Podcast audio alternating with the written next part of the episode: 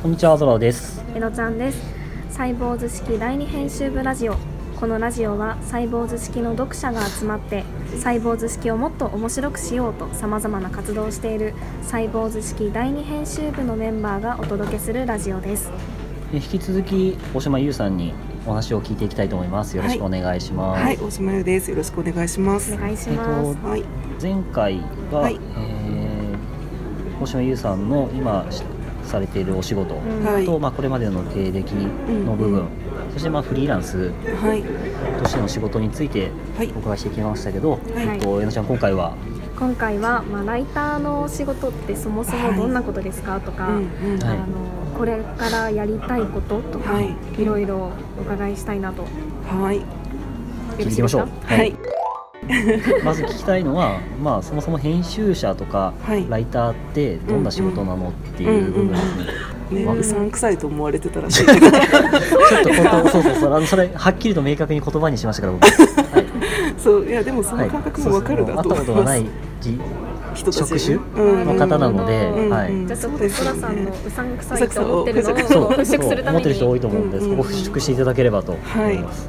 まあ、でも結構一緒くたにライターになりたいとかいう人も結構最近は増えてきてますしいま、すね。うん、ちょっとホットなあのトピックになりつつありますけど、結構いろいろ種類があるのであの一概にライターになりたいんですって言われてもあの困ることも多々ありまして、ああ、うん。なるほど。あの前回の時もお話ししましたけどあの、はい。大きくカテゴリーって多分4つぐらいあると思ってて。うん、あの出版社まず出版業界、業界でいうと出版。業界。出版。で出版の中にもたくさん種類があるんですけど、はい。まあ、書籍を作るライターさん、まあ、ブックライターって最近は言ったりしますけど、うあん、ブックライターと雑誌のライターさあ、ん、ブックライター雑誌。うん。あとは最近多いのはやっぱりウェブ多いのはというか、まあ、い。SNS でよく目立つのはウェブ系のメディアのライターさん、ウェブライターさん、ウェブライターさん。うん。ここは結構ウェブのメディアと、はい。あとは企業の温度メディアのサイボーズ式みたいなメディアあもそうですよね。サイボーズ式の記事も、あの外部のライターさんにそうですね。頼んでそのクレジットが出たりとかしますもんね。そうですね。そういうなんかビジネス系のメディアを書くはいライターさんも最近は、はい。まあ、温度メディア自体が増えてるので、はい。そうですね。はい、でもそのあたりはやっぱりウェブにウェブの記事に強いライターさんがやってらっしゃるイメージです。あとはあの私あごめんなさい。あとはその私は広報なんですけど、まあ、広報系のライター、広報系ライター。はい、あんまりこう表に出ることはないんですがは結構大事な仕事かなと思ってます。い。なるほど。はいうんそんなところうんうんですかね。まあ僕がまあ見ててうんうん編集者としてなんかなんだろうなこの人たちと思ってたのはおそらく出版はいはいはいのブックライターかな？まあ、。書籍を作ってあのベストセラーを出すみたいな感じの人たちが最近は目立ってまあ出てきてますもんね、うんうん SNS で。広報系ライターとかウェブメディアはい。とかは、うんうん。サイボール式のミートアップで編集部の方と会うまで全然会ったことなかったんですけど、あー。会ったことあります？私はでも前職がそういう関連だったのでいろんな人がいるなっていうアレルギーはないですか。は見てたっていうことですか。ですね、うん。でもざっくりとうんしか把握してなかったので、うん。はい。こういうふうにちゃんと分けられるんだなっていうのは今知りましたね。うんど。こを目指すにかによって全然、変わってくうる、ん、そうですね。単価とかも違うし単価というかその、えー稼げる額とかも全然結構リアルな。違うし、その辺をちょっと後で聞きたいんですけど。あそうですね。そのライターのはい。市場規模ですね、まあ、そのはいそれだけ広いはいと全部を把握するって難しいと思うんですけど、まあ、ゆうさん知ってる範囲でなんか具体的な数字とかあればこのぐらいいるよとか、そうですこのぐらいねの市場規模だよっていうのがもし分かればはいはい。教えていただきたいですね。難しい。なかなか難しいですけどでも出版社のね。そうですね。あのなかなか市場規模の何兆円とかそういうので見るのは難しいんですけど、はい。あの単純に出版社の数とかでいうと今多分出版社が3000社そちょいんなにあるんですか？あ結構あるんです。でもずっとここ何年も右肩下がりで、はい。あのまあ、一般的に社用産業と言われたりはい。するので減ってはいるんですけど、はい。まあ、これまでのライターさんとか編集者の人っていうのはそこをめがけて仕事している人が多かったと思うんですよ。はい。なので全体数がそもそも増えてなかったと思うんですけど、はい。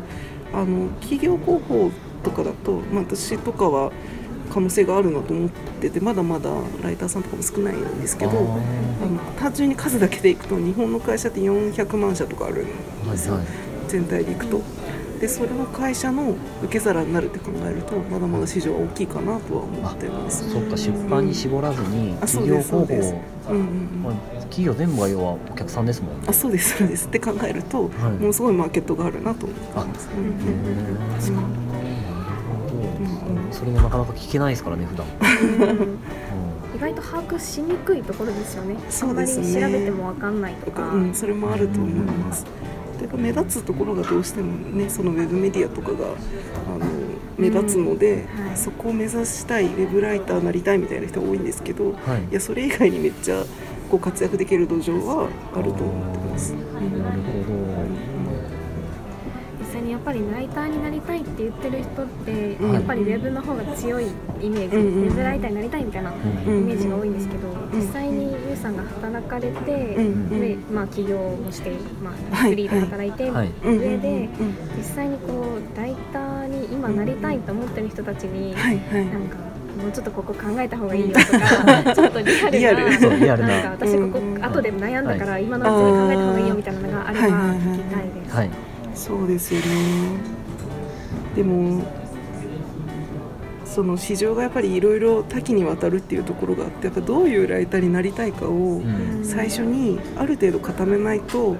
あの仕事を頼む方も頼みづらいんですよねすごく。っていうのがすごく発注する側になって思ったこと、はい。思うことなんですけど、はい。やっぱり例えばうーん旅のに強いライター旅行記事に強いライタはいーですとか、うんまあ、何でもいいんですよ。ビジネスの,、はい。あのスタートアップの取材だったら任せてくださいとか何でもいいんですけど一個なんか尖ったものを出すとかないとはい。あのそれを入り口にして他の仕事に広げていくのは全然ありだと思うんですけど、はい。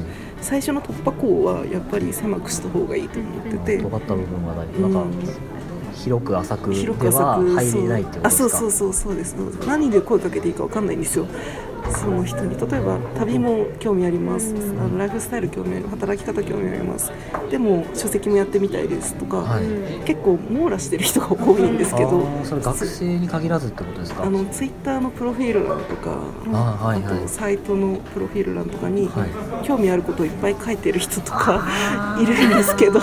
今のゾラさんの顔皆さんに見ていただきたいごめんなさいねごめんなさいね。はい。でもそれを見てはい。何を発注したらいいの私みたいな気持ちになる、うん、でも実際ライターになりたいと思ってる人ってそういういっぱい気になるジャンルがあるから書くわけじゃないですか、うんうんうんうんで何でも仕事が欲しいしみたいな感じだから、はいはいはい。うんやっぱ絞った方がいい。最初は絞った方がいいと思いますそれはあくまでその時点で自分に、まあ、このジャンルだったらいけるかなぐらいのうん。そうそうそうふわっとした状態でもうん決めちゃう、もう決める決め何に決めるかだと思うんですよね。もうここで行くんだってもう一点突破した後は多分実績が1個できれば、それを武器にまた違うところにこあー先ほどもおっしゃってましたね。大きな実績がうん。一個そうですね。作れれば、はい、そこから広がるっていうのは。広がると思います。うな。んそれしか一生やらないっていうんじゃなくてはい。あくまでも入り口は狭くはい。突破した方がいいかなと私は思ってます、これを聞いた。うん。ゆうさんも最初の1年間は絞る期間みたいな感じだったんですか、そうですね。私はもう企業広報一本だったので、あうん。そうですね。でも、うん企業広報で、営業活動していくみたいあそうですそうです。でもその制作会社狙いで。な狙いで。そうそうそう。そこから広げていこうと思ってたので、なるほど。そういう戦戦略というかやっぱり、うん、やっぱある程度は考えた方がいいかなと思います。今多分うん。それこそツイッターでうんうんうん。発信する人はいはい。そのライターになりたいとかフリーでライターやってますとかノートやってますブログやってますっていうのはん多いじゃないですか。うんうんうんそううん。いうのを見ると、まあ、僕なんかはふうん。ーんっていう、まあ、もうんなどういう風ですか？かいやなんかみんな同じようなこと書いてるようなそのなんか専門性がないなっていう感じうんなんかふわっとした抽象的なことというか、うんうんうん。これ言っていいのかわかんないけどいやなんかわかりますわかります。ふわっとした抽象的なことをノートで、うんうんノート書いてます発信してますって言うけど、うんうん多分うんそうなんですね。る程度友達とかそういうのには受けるのかもしれないけど、うんうんうん。仕事として、うんまあうん。うん分けて書いてるのはいいんですけど、うんうんうん。なんかうんそうですよ。何の目的でやってるかにもよるとは思うんですけど、なんかそれで仕事を取りたいと思ってるんだったらちょっと考えた方がいいかなとは思います、ほら僕より厳しいこと言った。結構なんか私も一時期ライターいけるかなとかちょっと考えたりはしたんですけど、へでも結構皆さんツイッターにわーっているので、ちょっと見てやめたっていうのもまああるので、うん。結構今ぐさっときました。ね。そんな厳しいあでもやっぱり発注者のことを考えた方がいいなと思います。ちゃんと仕事として対峙する上ではもうちゃんと相手のことも考えて、自分が何提供できるのかってちゃんと決めた方がいいってことですよね。でライターって書きたいことを書く職業じゃないので。あうん。あなるほど。書きたいことを書く職業ではないうん。か書きたいこと書く職業。だったらまあブログはでもいいですもんね自分でやってよっていう。そうあそうそうそう。そうそうそう。書きたいこと書きたいんだったらブロガーとかあのエッセイストを目指すとか、はい。そういうふうになると思うんですけど、はい。ライターって求める求められたこととか、まあ、読者にどう何が刺さるかとかはいなんでしょうねあと取材者の人をはい取材者の人の言ってることをどう変換して、はいあの読者に伝えるかとかそういう仕事なので自分はもちろん自分が取材したい人の企画を立ててそのあの通すとかはあると思いますけど、はいあの基本的には自分が書きたい自分の主観で書くことじゃないからその辺はなんかちょっと混同しない方がいいかなと思いますちゃんとした方がいい。うん特に広報系の仕事なんかまさにそうなので、うん、そうかそうですよね。自分が、うんうん。自分の人格を文章に入れるとそうそうそうそう、ダメだとは、うん。いうのはなんか聞いたことあはい。りますね、はい、そう。ありますね。そうなんですよにそのブロガーではなく、ん。誰かのこと、まあ、思いとかを代弁してこう言葉に落とす、っていうのをライティングだとした時に、うん。結構まあ、うん。主観が入らないように、でもちゃんと伝わりやすい文章を書く、そうですそうねいうトレーニングっていうんですかね。コツとかはいどういう訓練してましたみたいなことって、そうですね。難しいですねそれ感性感性の問題なんですかね。あいや。でも感性でもないんじゃないかなっていう気も、まあ、僕は全然ライターでもないけど、うん。なんか、ある程度はあるとは思うんですよけど。くあるのは感性鍛えろみたいなあはいはい。鍛えろみたいな言われますけど、んうんうんそうじゃない面が知りたい 私は。具体的なところですよね。具体的なところ。はい。いやでもあの新聞記者の人とかに話聞くと、はい。あの新聞記事ってあの事実だけで構成されてる、はい。うん文章事実だけで超簡潔にうん中学生とか高校生でも分かるように構成されてる文章なので、それは結構トレーニングあのそういうのって結構トレーニングになるっていうのは聞きます。新聞記事を自分で書いてみるってことですか？新聞記事というか事実で、はい。そうですね。まあそういうことか。あ事実だけでうん。うんうん文章を構成し事て、実をどう伝える分かりやすく伝えるかみたいなトレーニング。ああなるほあのウェブプロダクウェブの編集プロダクションでノオトさんというところがどはい。あるんですけど、あのノオトさんは新人の人があのみん経っていう、まあ、ニュースサイトみたいなものをはい。最初に担当させられるらしくて、はい。まあ、それはそういうトレーニングを積むためだっていう話を聞いたことがあります。まあ、その事実をまずライ本ですよターとして、ね。うん。あのいかに客観的に間違った情報を伝えないあそうそうそうそうです。主観が入るとブレちゃうってことですか、そうですね。自分の考えとかは別にあのいらないんですよその時は、あうん。そこがライライライタライターで、ライターはい。ー、まあそうですよね、エッセンスとか小説家とか違い違うとこますもんね、全く。ろそうですね。へライターとして、はい。その事実をしっかりとまあ正確に書くっていうところもそうなんですけど、実際にお仕事をいただいて、こう相手のことを引き出す、はい取材をすると思うんですけど、うん。そのそこも多分難しいと思うんですよ。そうですね。そこの時に、まあ、トレーニングしたことだったりとか、気をつけてることとうん。かコツがあればぜひ知りたいです。はい。はい、えっと、私まともに取材するようになったのって実はフリーになってからなんですよね。へなんですけどでも制作会社よく考えたら制作会社時代にそのお客さんのところに行ってあのお客さんが何を求めてるのかみたいなところをあのヒアリングしてそれを、まあ、仕事を受注するために、うん。あの求めてるものを出さなきゃいけないっていうのをずっと繰り返してたのでもしかするとそれがいいトレーニングになってたのかもなって思うんですよね。相手が何を欲してるのかを引き出すみたいなところが、まあ、季節してなんですけど。はい。へでライターになってからは、まあ、その時のこととか思い出しつつもう場当たりというか場数をいかいかに踏むかみたいなことをやってきました、なるほど。なじゃあ今こう全くライターで取材とかしてないっていう人も実はなんか仕事で似たようなことをやってるかもしれない、やってると思います、特に営業とかやってる人は強いと思うんですよ、ああそうそうですね。いやめちゃめちゃ強いと思いますあと人事採用とかやってる人とか、何かしら人にこう話を聞く仕事とかまた要望に応えるために何を引き出すかみたいなことを考えてる人は、あの結構取材の素養はあるんじゃないかなと思います、あとはカウンセリングとか、はいはいあの教育系の仕事してる人とかも結構上手なイメージあります、うん、取材に通じるポイントとしては、まあうんうん。普段の仕事だったりとかコミュニケーションの時から、んまあ、相手のことを引き出すのはどうしたらいいかっていうのをやりつつ、まあ、あとは場数ですね、わかるとにかくアドバイスにもなって結構大事です大事ですよあと友達に取材してみるとかでもいいと思うんですよ。へなんかあと私はそんなにやってないんですけど知り合いのライターさんが美容室とかネイルサロンとか行くときに、はい。その人に取材の練習台にするみたいなことを言ってました。あいかにそれ言わずにってことですか？あもちろんもちろん会話の中ででそうです。今日はこの人に取材するって思ってなんか会話するって言ってました。なそれ何でも。あ楽しそうですね、それってそうですね。自然と鍛えられそうなあそうですね。感じが。何でも素材になると思いますそう。私も友達と喋ってる時に、はい。なんか今取材モードになってないって言われる時たまに。そう。なんかつい質なんかついいろいろ聞き聞きたくなっちゃうみたいな。なるほど。そうそう。怒られる時はありますけどね。あはい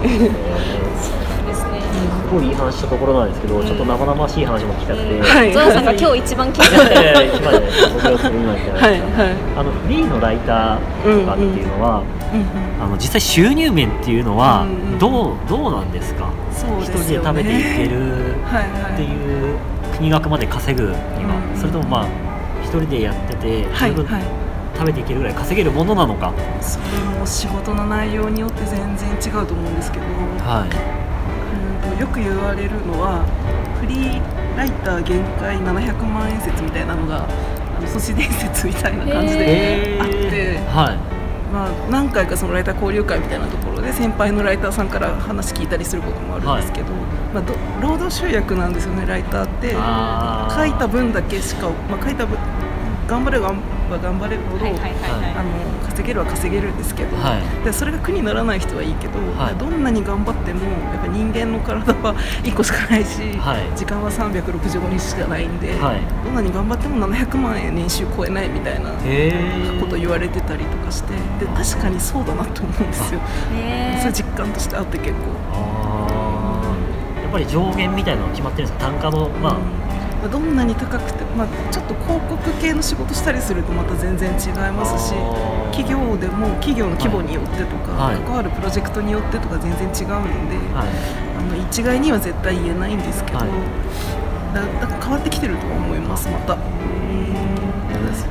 そのやっぱり稼ぎたいっていう気持ちと、んうん。うんまあ、ライターとしてやっていきたいって結構、うんうんうんまあ、難しい。難しいですよね。あそれってこうゆうさんとしてはどっちを、まあ、意識するというか、ああやっぱフリーランスでやあのどうなんでしょうね。わかんないんですけどあのあんまり稼げなくても好きなことを書ければいいみたいな人もいるんですけど、はい。あの私は割とちゃんと稼ぎたいと思って。まあ大事なことです大事なことですよお金も大事なんですよ、お金大事です。そうそう。お金ない時期とかを減るとやっぱお金大事って思うんですよね、うん、だからちゃんやっぱりちゃんと適正な価格でちゃんとしたものをクオリティのものを納品して役立ててもらうっていうのはちょっと意識はしてますだからやっぱりここって決めたラインがあってそれ以下の仕事はどうしてもちょっとお断りするとかっていうのも意識してやってます。ど、ああなるほど。うん本当にまあちゃんと、まあ、起業もされてるので一経営者ですけど普通にライターで個人で活動するって本当にはい自分を何円で売るかみたいな、あそうそうそうそんな感じですもんね、うん。本当に経営者だなって。見つけはもう自分で、そうですね、うん全部自分で決めないといけないっていう感じではあります。自分次第です。自分次第という言うことをいただきましたけど、これは何のアドバイスにもなってない気がする。じゃあそういうこれからライターを目指す人とか、はい。まあ今ライターやってて、うん。じゃあ個人で企業ライターからフリーになりたいとか独立したいとかって思ってる人にはい。おすすめのなんか本とかうん。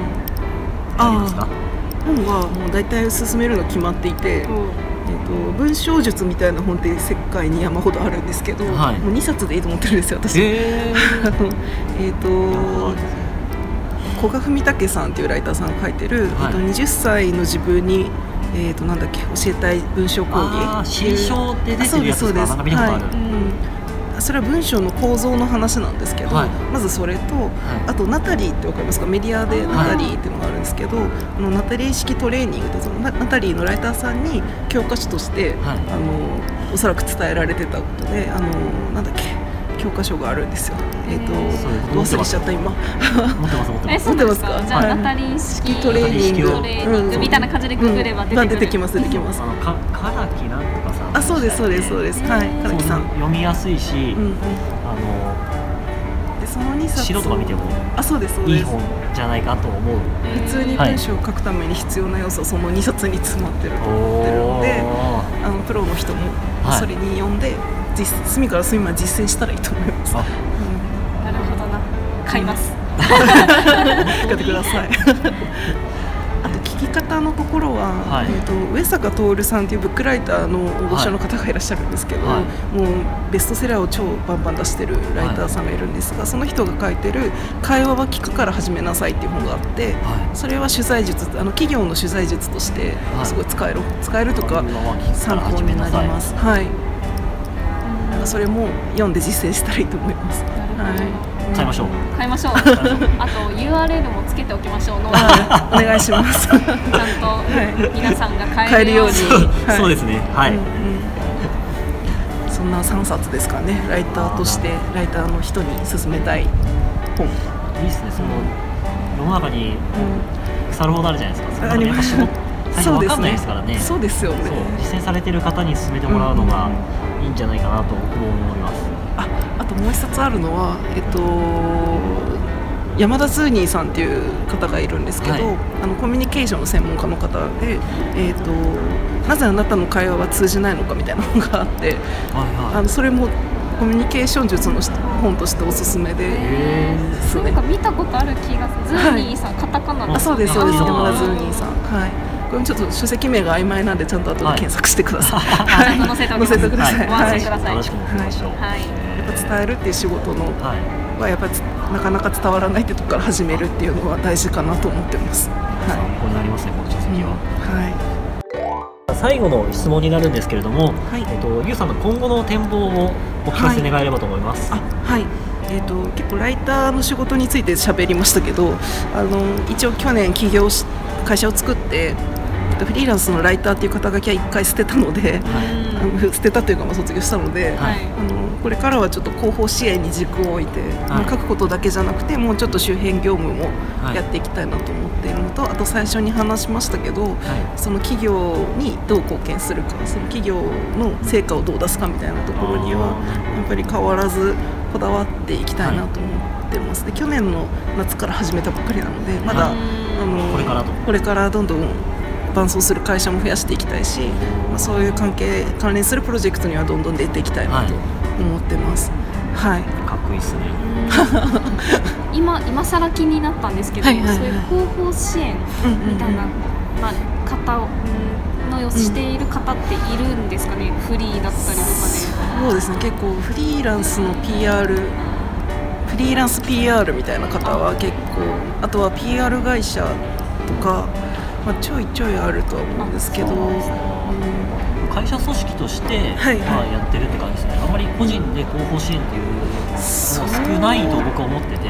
ですね、まあ、表に出てないだけで中にはいらっしゃると思うんですけど私も知らない人もいると思うので、はいそうですね。でもこれから必要になる仕事かなというのはちょっと思ってます。私も知り合いたい。とあ思っていたら。仲間が欲しい仲間欲しいです、このラジオ聞いてくださった方で、あもしいたらぜひ連絡してほしい。ね。です、ゆうさんと話せるので、はい。皆さんぜひぜひぜひ。連絡をしてください。あと一個だけ、はい。ちょっと宣伝になってしまうんですけど、はい。あのはい私はあんまりライターの講師とかセミナーとかそういうの好きじゃないので、はい。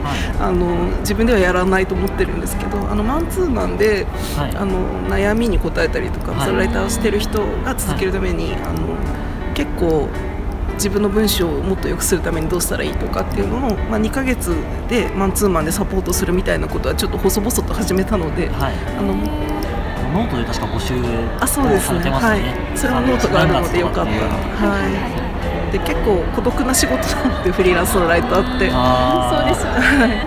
なのでメンターみたいな感じで使ってもらえたら、まあ、結構もういい年になってきたので。方針を育てるという。そ うそうですなんかこう貢献ができたらいいかなと思ってます、なるほど。わかりました、では最後に。はい、ゆうさん今回あの初の第二編集部ラジオ出演ということで、はい。実際あの前編後編とね2回に分けていろいろお話伺ってきたんですけど、はい。参加されて。あっという間。ですね。そうですよね。